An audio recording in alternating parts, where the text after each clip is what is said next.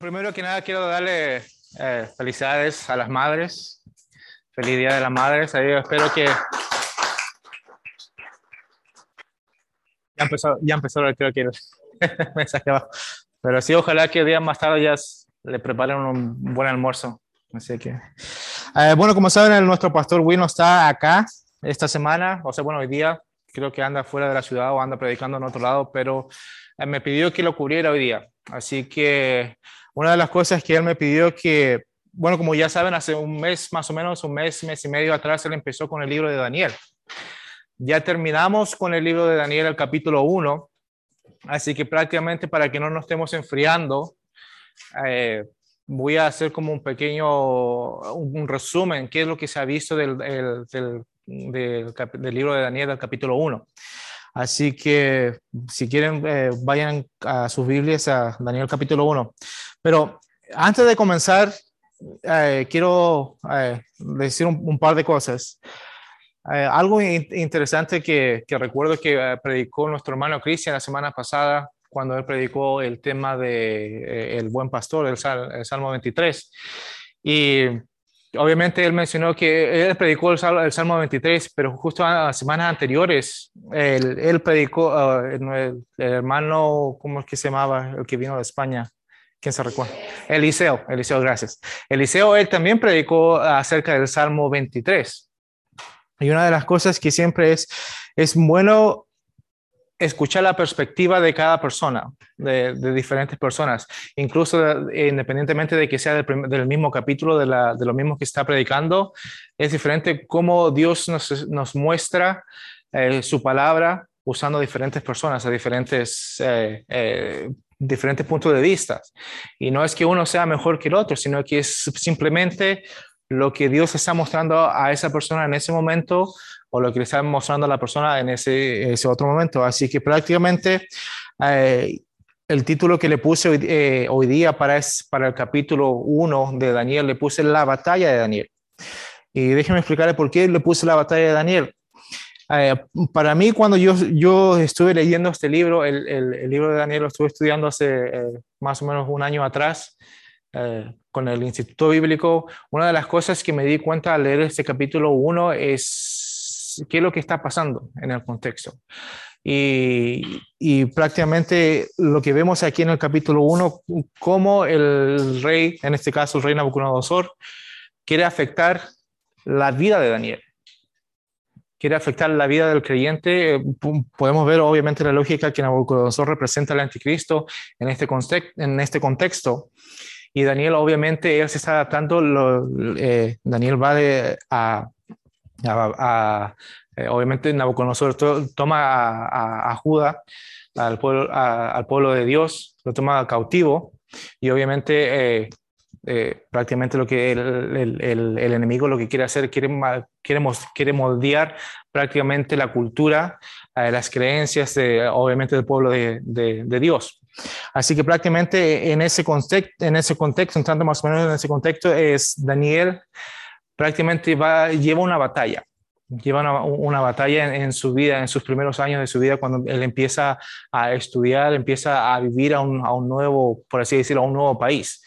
Eh, y, es, por eso le puse la, batalla de Daniel.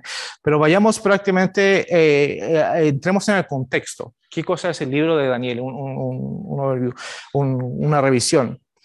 Si usted, no sé si muchos toman nota en sus Biblias, pero el libro de Daniel el contexto es de lo que se trata, o es el título que le pone al libro de Daniel, dice, Daniel está en, o sea, Dios está en control del reino de los hombres. Y como pueden ver aquí la filmina, eh, el libro de Daniel, sabemos que uno de los libros proféticos, libros proféticos mayores de, la Biblia, y más o menos fue escrito entre el año, eh, y es una especulación, entre el año 606 a 534 antes de Cristo, aproximadamente. Sabemos que el libro de Daniel tiene 12 capítulos. Y, y los 12 capítulos, ordinariamente no, no es algo que es, eh, es, es, correcto, pero eh, usualmente se divide en dos. Eh, se divide en, en, un libro profético, ah, o sea, práctico histórico, que son los primeros seis capítulos de, de Daniel, y después los capítulos del 7 al, al 12 es considerado como profético doctrinal. Obviamente no voy a entrar en mucho detalle con eso, les pido, estamos recién empezando con el libro de Daniel, pero que vengan para más adelante porque vamos a seguir estudiando el libro de Daniel y se van a dar cuenta de a qué es lo que se refiere con lo práctico histórico y lo profético doctrinal. Pero ahí podemos ver del capítulo 1 al, al, al capítulo 4 es Nabucodonosor de Babilonia. En el capítulo 5 es considerado es el rey de Belsasar de Babilonia, del 6 de Darío de Media. Y después, a lo, entrando a lo profético doctrinal, desde Belsasar de Babilonia, Darío de Media nuevamente y Sirio de Persia. Esos son los reyes que están en, en, el libro de Daniel. Esto prácticamente para que tener un, eh, un concepto general de qué es lo que se trata y cómo está dividido el libro de Daniel. Y, y una de las, ah, antes de entrar nuevamente en, el, en este contexto, eh, entrar en, en, materia porque voy a ir más o menos rápido porque sé que es, es un libro completo y obviamente eh, hay, que hay bastante que leer. Pero una de las cosas también en, en, lo práctico también porque la razón de que yo escogí este título, La batalla de Daniel, es porque últimamente en mi tiempo a solas o una de las cosas que yo he estado estudiando es eh, la batalla que vivimos como cristianos eh, diariamente. Y una de las cosas que eh, para, obviamente cuando uno vamos a la batalla, o lo que yo creo que muchos aquí sabemos de fútbol o de deportes, eh, pero prácticamente cuando uno vamos a la batalla, ¿qué es lo que tenemos que hacer para ganar una batalla o para ganar un partido de fútbol o un partido de béisbol o, lo que sea? Uno de lo que, unas cosas de lo que se hace es, es estudiar al equipo contrario. Tenemos que estudiar al enemigo. Y una de las cosas también en este, en este libro, eh, en, los primeros eh, siete versículos, por así decirlo, mostramos, hay diferentes partes de que, de que el enemigo quiere, está atacando a Daniel. Y a veces, a veces nos, eh, nos confundimos con el tema de que, que a, veces qué es cosa, que es una bendición o que es una maldición a veces. De repente nos confundimos con eso y, y, uh, obviamente al estudiar la Biblia nos damos cuenta de que eh, sabemos que el enemigo, eh, como dice, si podemos ver en, Mateo, ahí en Mateo 4 del 8 9 dice, otra vez llevó al diablo, uh, llevó al diablo, llevó Jesús, Jesús, o sea, el diablo llevó a Jesús a un monte muy, alto. Dice, y le mostró todos los reinos del mundo y la gloria de ellos. Y le dijo, todo esto te daré si postrado me Entonces, aquí podemos especular en, este pasaje de que todos los, reinos del mundo en este momento, mientras no llegue el Señor, eh, mientras no, haga la segunda venida, pertenecen al diablo. Entonces, una de las cosas que me puse a pensar, digo, bueno, si el diablo tiene control de, las cosas, o tiene el control del mundo, tiene el control de las cosas materiales de este mundo, cómo él me, cómo él me puede atacar a mí, cómo puede atacar, cómo puede atacar eh, eh, nuestra vida diaria, cómo puede atacar nuestro, eh, nuestro matrimonio, cómo puede atacarme a mis hijos, cómo puede atacar de manera personal. Y, es, y una de las cosas que también vemos, podemos asumir, y, y, creo que a veces lo, lo, lo pasamos de alto, es que el diablo también es más astuto de lo que pensamos y a veces no nos damos cuenta. Puedo dar como un simple ejemplo, digamos que eh, mucha gente, y a mí en mi vida personal también me ha pasado, digo, ah, bueno, eh, Dios me dio un nuevo trabajo, eh, estoy ganando más dinero, pero estoy, no sé, sacrificando los días domingos o estoy sacrificando el tiempo con mi familia. Eso es algo, se podría decir que es una bendición.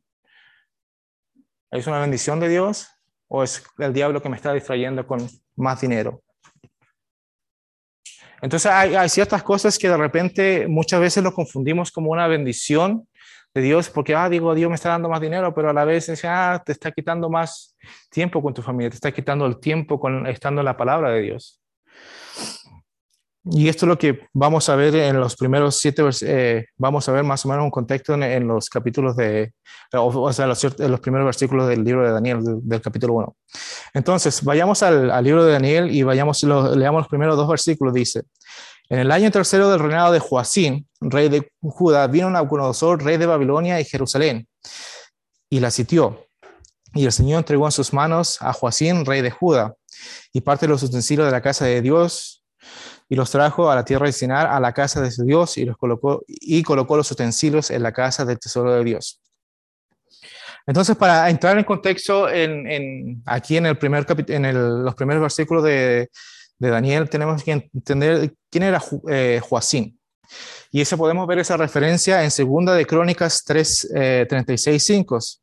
36, 5 dice, cuando comenzó a reinar Joacín, dice, era 25 años y reinó 11 años en Jerusalén e hizo, y aquí eso es muy importante, dice, e hizo lo malo ante los ojos de Jehová, su Dios, y subió contra el rey eh, y subió contra el Nabucodonosor, rey, rey de Babilonia, y lo llevó a Babilonia hasta en cadena. Y también llevó a Nabucodonosor a Babilonia de los utensilios de la casa de Jehová y los puso en su templo en Babilonia. Aquí hay algo que, queramos, que quiero que, que entendamos, eh, algo bastante práctico. Y el primer punto de esos dos versículos, del versículo 1 y 2 del primer capítulo de Daniel, le puse, el enemigo quiere el corazón de tus líderes. El enemigo quiere el corazón de, de tus líderes. Y lo podemos ver porque Joacín, Joacín era el, el, en ese momento el rey de Judá. Pero, y, es algo muy interesante, y, esto lo, lo, tomo como la, parte práctica es de que el hecho de que el líder o el rey de Judá, él pecó contra Jehová, él no, se, no, fue cautivo él, él solo, no fue cautivo solamente el rey, sino que el rey se llevó todo su pueblo, se llevó al pueblo completo. Es lo mismo lo que, lo que pasa en nuestra familia. O sea, si cae uno, si cae una persona, eh, si, si caigo yo, si caigo mi, mi esposa, ella no va a caer sola se cae nuestro pastor, nuestro pastor no va a caer solo. Y por eso es muy importante la responsabilidad de que, tiene, de que tenemos nuestro pastor y la responsabilidad que tenemos nosotros de orar por nuestros pastores o de orar por nuestros, eh, por nuestros líderes. Eh, obviamente todos somos líderes en nuestro hogar. Eh, mi esposa líder de la casa, yo también líder de la casa, somos todos líderes. Y es muy importante mantener esa, esa unión, porque el enemigo quiere, quiere el corazón de sus líderes. Si su líder cae, el enemigo sabe que no va a caer solo. Nosotros, todos, hay, hay gente que viene detrás. Yo, yo sí caigo, siempre he visto una, una, una foto ahí que dice, eh, me, me, quería rendir, pero me di cuenta que me estaba viendo. Y es algo que nuestros niños también, o sea, si yo me rindo, digo, quiero, ah, ya no quiero más eh, venir a la iglesia o alguna, alguna, de la, o alguna cosa por el estilo, digo, mis hijos me están viendo. Y si mis hijos me están viendo que yo me rendí con la palabra de Dios, ellos también se van a rendir. Entonces, en este concepto queremos, eh, quiero que, que, veamos los primeros dos, uh, eh, dos versículos. Es que Joacín cayó, pero no cayó solo, sino que se llevó a todo el pueblo. Y podemos ver, una de las cosas que se llevó también, que, que se llevó a cultivo era Daniel. ¿Usted cree que Daniel, eh, si vemos, el, eh, vemos todo el concepto del, del, libro de Daniel, cree que tenía alguna culpa? ¿Cree que Daniel haya sido infiel? ¿Él fue infiel a la palabra de Dios? No lo fue. Pero aún así, por la consecuencia de un líder, de, su líder, alguien que estaba eh, liderándolo, él cayó también en las manos, eh, en la mano de, Nabucodonosor. Y por eso, como digo, es importante y quiero recalcar el hecho de que nosotros estemos orando por nuestros líderes, que seamos fuertes líderes, eh, eh, por, eh, obviamente como padres también. Y, y, una referencia que tengo aquí es, es Efesios 6, 11, 12 dice, vestido de toda armadura de Dios, para que podáis ser firmes contra las hechanzas del diablo, porque no tenemos lucha contra, sang eh, contra sangre y carne, sino contra principados, contra potestades, contra los gobernantes de las tinieblas de este siglo, contra huesos espirituales de maldad en regiones celestes. Esa es nuestra lucha que tenemos, esa es nuestra lucha que tenemos por nuestros líderes. Es importante a, a no sé, hombres, madres, padres también, que, vistamos, que nos vistamos de la armadura de Dios para estar preparados, para no caer. Sigamos avanzando al, siguiente punto. Leamos ahora del versículo 3 al 4. Dice, y dijo el rey de Aspenas, jefe de los eunucos, que trajeran de los hijos de Israel, eh, a los hijos de Israel del linaje real de los príncipes, muchachos en quienes no hubiese tacha alguna, de buen parecer, enseñados de toda sabiduría, sabios en ciencia y de buen entendimiento, e idóneos para estar en el, palacio del rey, y que les enseñase las letras y las lenguas de los caldeos. Eh, este pasaje para mí es bastante interesante, porque podemos ver que eh, podemos especular un, par de cositas acá. El, rey de los enucos. Y una de, una de las cosas que este, el rey de los enucos podemos ver, nos explicó el pastor Will, que obviamente a, Daniel y sus amigos prácticamente le, le cortaron los testículos eh, para que no, obviamente, eh, eso eran para mantenerlos puros, por así decirlo. Pero hay, un cuadro bastante, bastante interesante. Lo que vemos acá eh, es, es el hecho de que el enemigo no quiere que te reproduzcas. Y, este podemos ver como un un cuadro, no tanto físico. Obviamente ellos fueron prácticamente castrados físicamente, pero también podemos ver un cuadro aquí, un cuadro espiritual un cuadro espiritual de que el enemigo no quiere que te reproduzca, no quiere que te reproduzca espiritualmente. Si vemos en el capítulo, el primer mandato que dio eh, Dios al hombre, dice en, en Génesis el 1, 27 al 28, dice, y creó Dios al hombre a su imagen, a imagen de Dios los creó, los creó varón y hembra los creó. Y los bendijo Dios y le dijo, dice, fructificad y multiplicaos ese fue el primer mandato, fructificad y multiplicaos. Llenad la tierra y su gozala y señorad en los peces del mar, en las aves de los cielos y en todas las bestias que se muevan sobre la tierra. Pero ese fue el primer mandato, dice fructificados y multiplicados. Obviamente, y como dice en el, versículo, en el versículo 27 de Génesis, dice, y creó Dios al hombre y a la mujer, a imagen de Dios lo creó, los creó. O sea, lo que quería, lo que quería Dios desde un principio es que el hombre se multiplicaba a la imagen de Dios.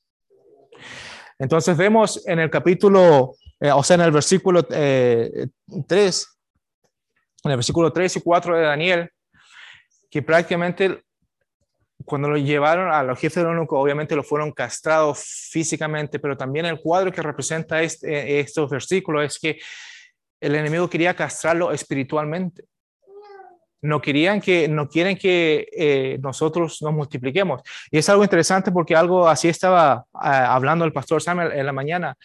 El enemigo quiere, eh, ah, lo dijo en inglés, pero quiere, por así decirlo, desordenar el, el ADN de las personas, del hombre, prácticamente, y lo, y lo, lo vio con las, con las mujeres.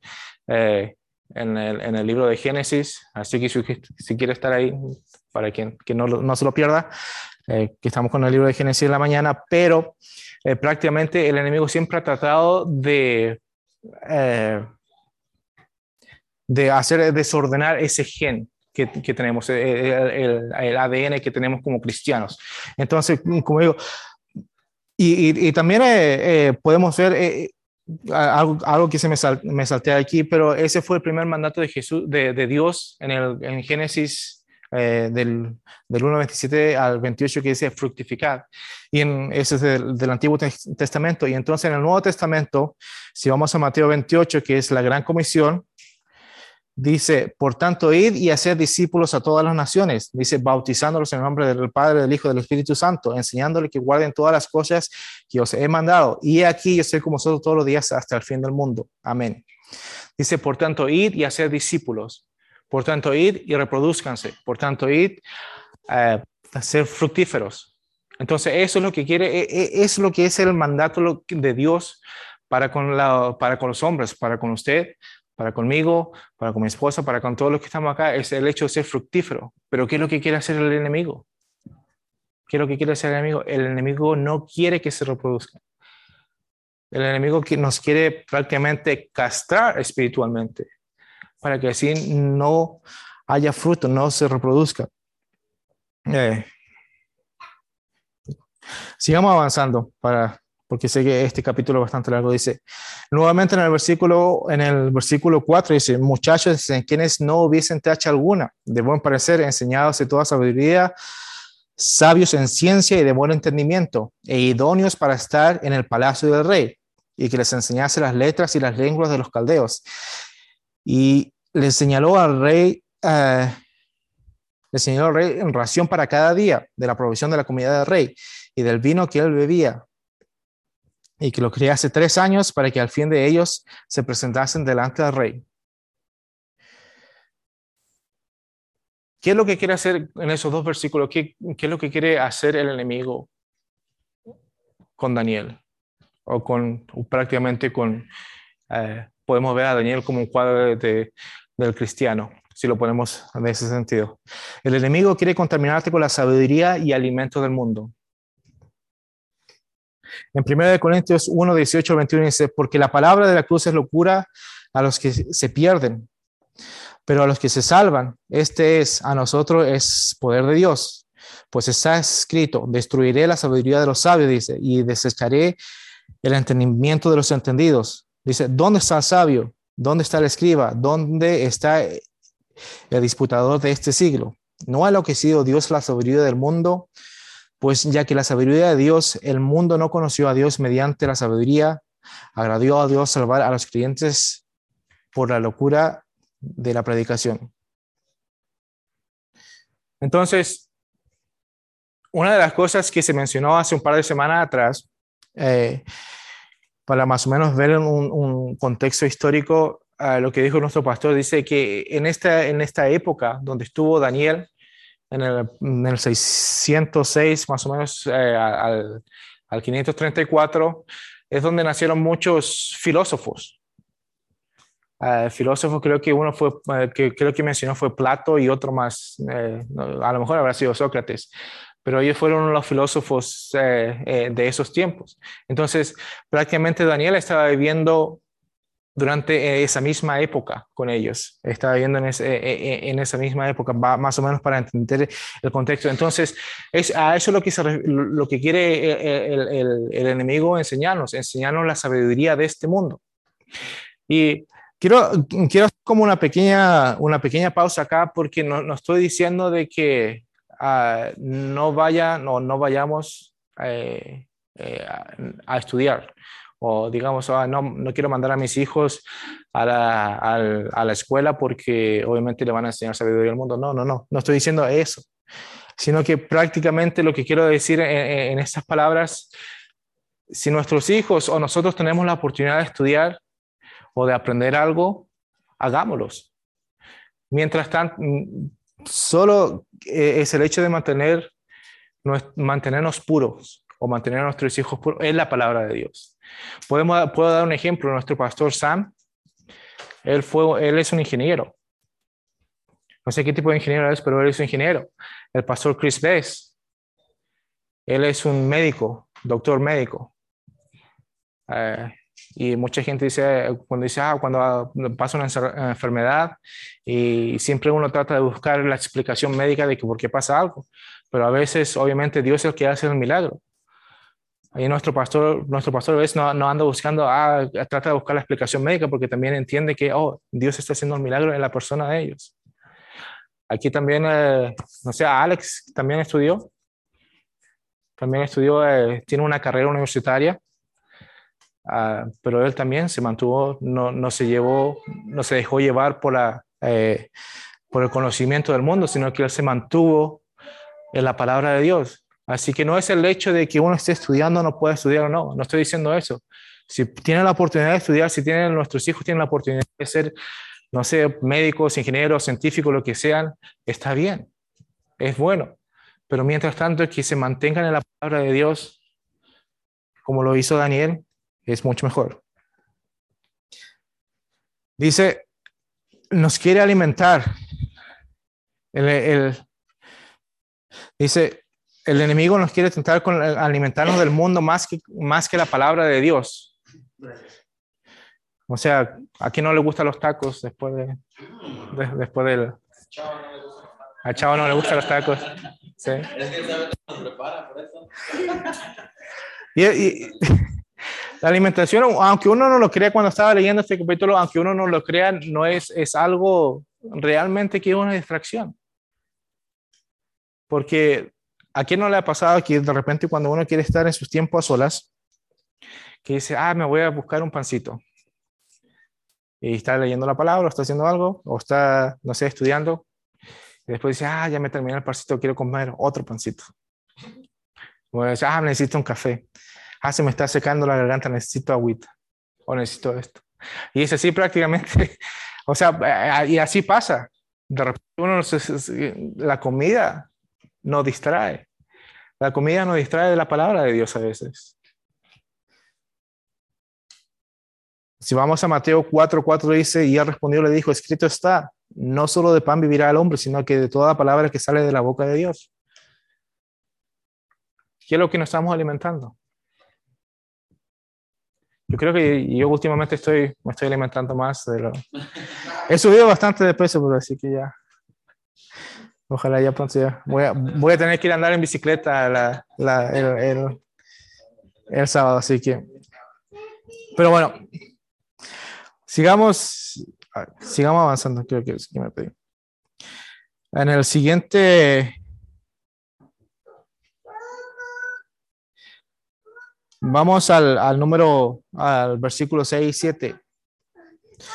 Dice, entre esto, estaba Daniel, Ananías, Misael y Azarías, y de los hijos de Judá.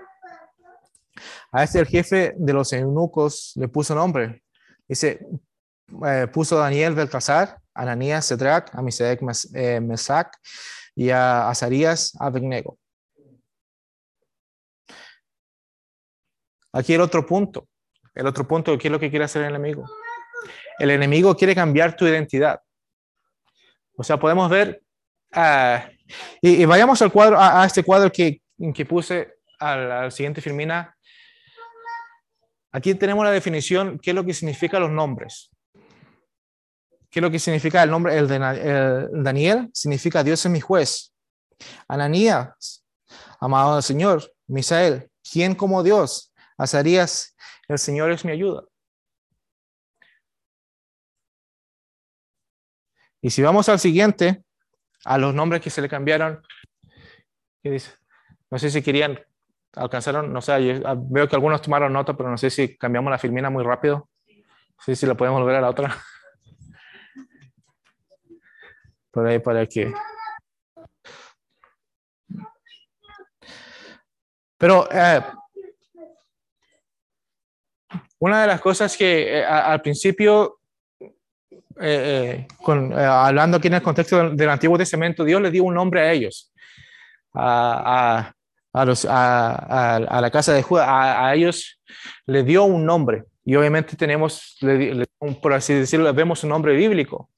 Y si vamos a la siguiente filmina, ahora sí, yo creo que ya, ya terminamos. El enemigo le quiso cambiar el nombre. El enemigo quiso cambiar el nombre a los, obviamente aquí a los hijos de Judá que dice, a Belsasar, que fue Daniel, le dice, a que favorece ver, un dios babilónico, a Cedrac, o sea, Ananías que le puso Cedrac, dice, iluminado eh, del dios Sol, a Mesac, o sea, a Misael que le puso Mesac, ¿quién es como Venus? Al principio era quien, eh, a, a Misael le puso quién como Dios, pero a Mesac le puso quién como Venus un dios obviamente babilónico. Y a Azarías, que le pusieron el nombre de Abednego, dice, el servidor de los dioses. Es interesante que las cosas que, que Dios nos da a nosotros, el enemigo quiere hacer, quiere contrarrestar. Las mismas cosas, del mismo, del mismo modo. Dios nos da un nombre, el enemigo no quiere cambiar nuestro nombre. Dios nos da la posibilidad de que nos multipliquemos, el enemigo quiere que no nos multipliquemos. Dios nos da el alimento, Dios nos da el conocimiento, Dios nos da la sabiduría, pero el enemigo nos quiere dar su sabiduría. Es interesante como, eh, eh, el enemigo en, en estos capítulos, él, él, quiere contrarrestar todas las cosas que Dios ya nos ha dado. Y vemos en el, libro de Apocalipsis, en el Apocalipsis del eh, capítulo 2, 17, dice, el que tiene oído, oiga lo que el Espíritu dice a las iglesias. El que le daré de comer maná, eh, maná, escondido y le daré una piedrecita blanca y la piedrecita, y la piedrecita escrito un nombre nuevo, el cual ninguno conoce sino que aquel que lo recibe. Entonces Dios nos quiere, quizás obviamente no sé qué significará mi nombre ahora, no sé qué significa Alex, no sé qué significa Tabata, uh, pero es el nombre que nos dieron a este mundo. Pero el día de mañana cuando nosotros tomamos todo, todo sistema a la presencia de Dios, Dios nos va a dar un nuevo nombre. Así como el enemigo quería, le quiso dar un nuevo nombre a Daniel y sus amigos, Dios a sus hijos nos va a dar un nuevo nombre. Y eso está escrito ahí en Apocalipsis 2.17. Así que el tiempo, ok. Eh, sigamos acá a los siguientes, a los siguientes versículos de Daniel de Daniel 1 al 8, 9 dice, y Daniel propuso en su corazón no contaminarse con la porción de la comida del rey, ni con el vino que él bebía. Pidió, por lo tanto, el al jefe de los eunucos que no se le obligase a contaminarse. Y puso Dios a Daniel gracias y buena voluntad con buena voluntad con el jefe de los eunucos. Una de las cosas importantes acá que quiero que, que, se recalque el, el corazón de Daniel.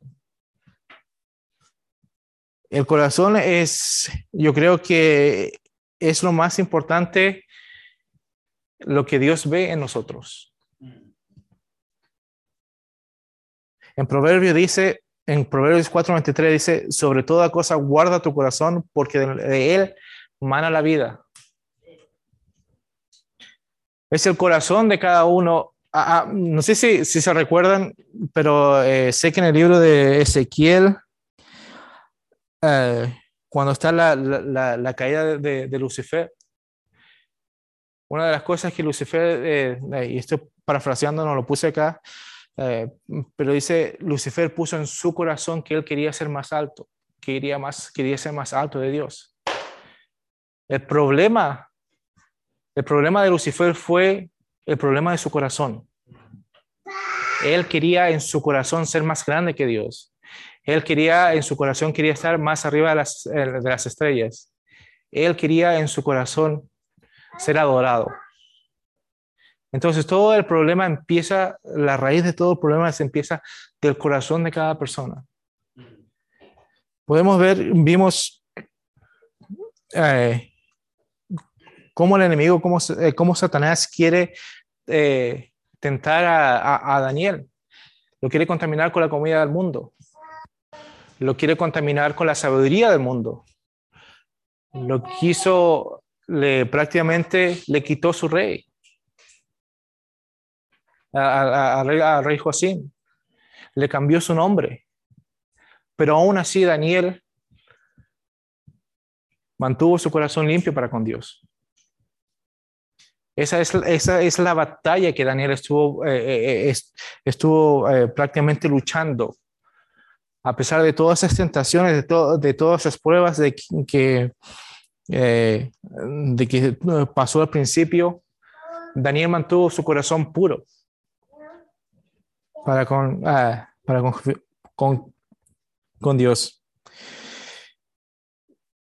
Y ya para más o menos ir eh, un poquito más rápido, vayamos al, al siguiente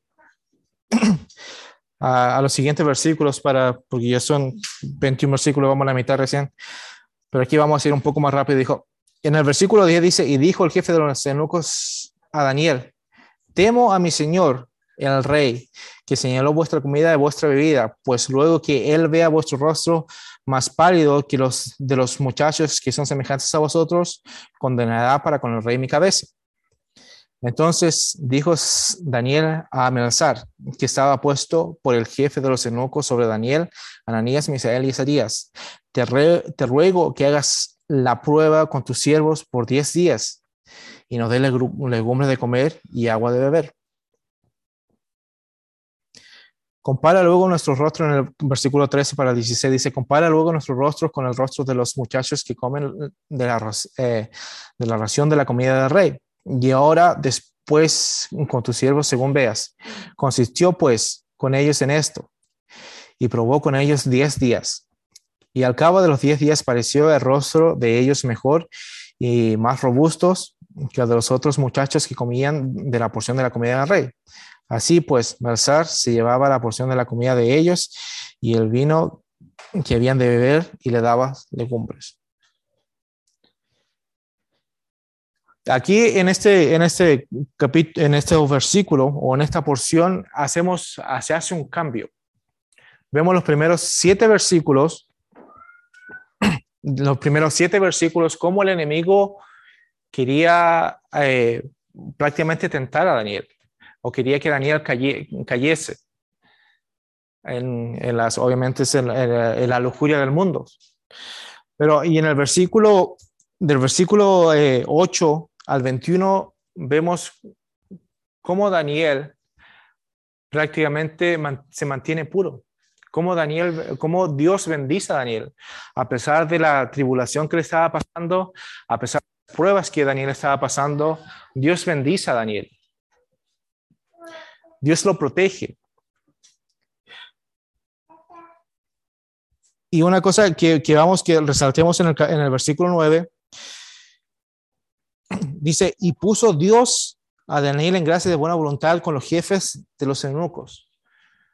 No fue Daniel por sus obras, no fue Daniel porque él era un muchacho joven, no, era, no fue Daniel porque era un muchacho, no sé, eh, ¿cómo sería?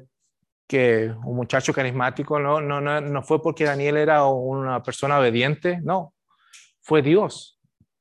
Fue Dios el que puso la gracia a, Daniel enfrente del jefe de los eunucos. Fue Dios el que, el, que, el que nos da la habilidad, fue Dios el que nos da el pasaje para que nosotros, si nosotros nos mantenemos fiel, obviamente nosotros nos mantenemos fiel a la palabra de Dios, si nosotros nos mantenemos puros en nuestro corazón, Dios obviamente nos va a ayudar.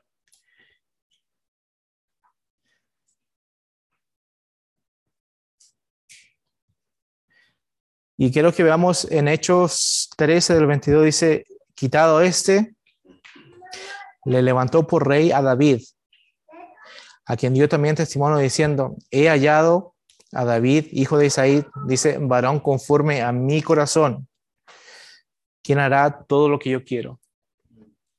Dice, conforme a mi corazón, hablando aquí eh, eh, Jehová.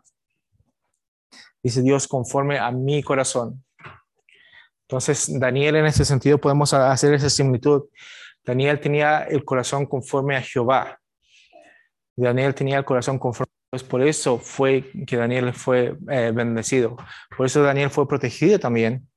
ya vamos a ver más adelante en, en, los próximos libros. Pero fue porque Daniel tenía el corazón conforme también eh, conforme al corazón de Dios. Por eso fue que es, eh, eh, fue bendecido grandemente. Y sigamos en, el, en los siguientes, en los próximos capítulos ya que dice en los próximos versículos, siempre ando diciendo capítulos, dice, pero dice, a los cuatro, a esos cuatro muchachos Dios le dio conocimiento e inteligencia de todas las letras y, y ciencias y Daniel tuvo entendimiento de toda visión y sueño. Pasados pues los días al fin de los cuales había dicho el rey que los trajesen, el jefe de los eunucos los trajo delante de Nabucodonosor. Y el rey habló con ellos. Y no fueron hallados entre todos ellos otros como Daniel, Ananías, Misael y Azarías. Así pues estuvieron delante del rey. En todo asunto de sabiduría e inteligencia, que el rey les consultó, los halló diez veces mejores que todos los magos y astrólogos que había en todo su reino. Y continuó Daniel hasta el año primero del rey de Sirio. Dios nos da la sabiduría. En Santiago 3:17 dice, pero la sabiduría que es de lo alto es primeramente pura, después pacífica, amable, benigna, llena de misericordia y de buenos frutos, sin incertidumbre ni hipocresía. Y en Tito 1.15 dice, todas las cosas son puras para los puros, mas para los corrompidos e, e incrédulos nada le es puro, pues hasta su mente y su conciencia están corrompidas. Y, y quiero repetir esto nuevamente porque en el versículo 17 de Daniel dice, Dios le dio al conocimiento la inteligencia de todas las letras y las ciencias. Él le dio el conocimiento, la inteligencia de todas estas letras. A él le dio el conocimiento, le dio el conocimiento para estudiar. Obviamente eh, estaba aprendiendo las letras y la, ciencia, eh, obviamente el reino conocedor del mundo. Pero aún así, Aún así, ellos se mantuvieron, se mantuvieron ah, ya no puedo hablar ya. Se mantuvieron puros en la palabra de Dios. Y como le digo, es muy importante. No estoy diciendo que, que a todos los que están estudiando, los que estamos eh, haciendo algo, lo que ya estudiaron, que, que tienen su diploma y que seamos todos brutos. Yo soy el más bruto de todos, que digo yo, creo. Ah, pero obviamente no es, no es el hecho de que uno siga aprendiendo cosas que, que pueda o no pueda aprender cosas de este mundo. O que, como digo, no es, no es el hecho de que uno sea o no sea un profesional, de que nuestros hijos sean, no sé, el día de mañana nuestros hijos quieran ser astronautas, científicos o lo que sea. Si uno se mantiene puro con la palabra de Dios, Dios nos va a bendecir. Dios nos va a dar el conocimiento, Dios nos va a dar esa inteligencia, pero siempre manteniendo la cabeza firme en lo que es la palabra de Dios. Porque si mantenemos, y en Romanos 8, 38, 39, más o menos para, creo que fue muy rápido, pero ya en Romanos, si uno se, a lo que quiero llegar con eso, si uno se mantiene puro, si uno se mantiene fiel, si uno se mantiene fiel en, el amor de Dios, si uno ama la palabra, dice en Romanos 38, 38 39, por lo cual estoy seguro que ni lo alto, ni la, ni la muerte, ni la vida, ni los ángeles, ni los principados, ni potestades, ni los presentes, ni lo porvenir, ni lo alto, ni lo profundo, ni ninguna cosa creada nos podrá separar del amor de Dios, que es en Cristo Jesús nuestro Señor. O sea, en otras palabras, como lo, puedo ver en ese sentido, ni su diploma de ingeniero, ni su diploma de doctor, ni su diploma de abogado, ni su diploma, si usted tiene el amor a la palabra de Dios, nada lo va a separar. Y otra cosa que, que, vamos a ver también más adelante, eh, mientras nuestro pastor esté hablando de la, de, eh, del libro de Daniel, hay algo muy interesante cuando estaba estudiando el libro de Daniel. A Daniel, eh, cuando uno va, leyendo el libro, a Daniel nunca le cambiaron el nombre. Cuando se referían con, a, a Daniel, siempre se referían de Daniel. Pero a los otros, a sus amigos, sí le cambiaron el nombre. Pero a Daniel siempre, eh, eh, y es algo interesante, siempre no, no lo, ah, de aquí para adelante, nos lo conocen como eh, eh Belsasar. Creo que se le llamaron, le cambiaron su nombre, ¿cierto? Belsasar. Nunca lo, lo llaman por Belsasar, siempre lo llaman por Daniel en el resto de libros. A sus amigos, cuando eh, a sus amigos sí le cambian el nombre, se refieren como eh, Mesac, Cedrak y Abednego. A ellos sí le cambian el nombre, pero a Daniel es interesante que durante el libro, en el resto del libro de Daniel no le cambian el nombre, siempre se mantiene con el, con el nombre de Daniel. Y yo creo que, es, que eh, no estoy diciendo de que sus amigos quizás hayan pecado o hayan hecho algo, no sé. No, no, no estoy diciendo eso.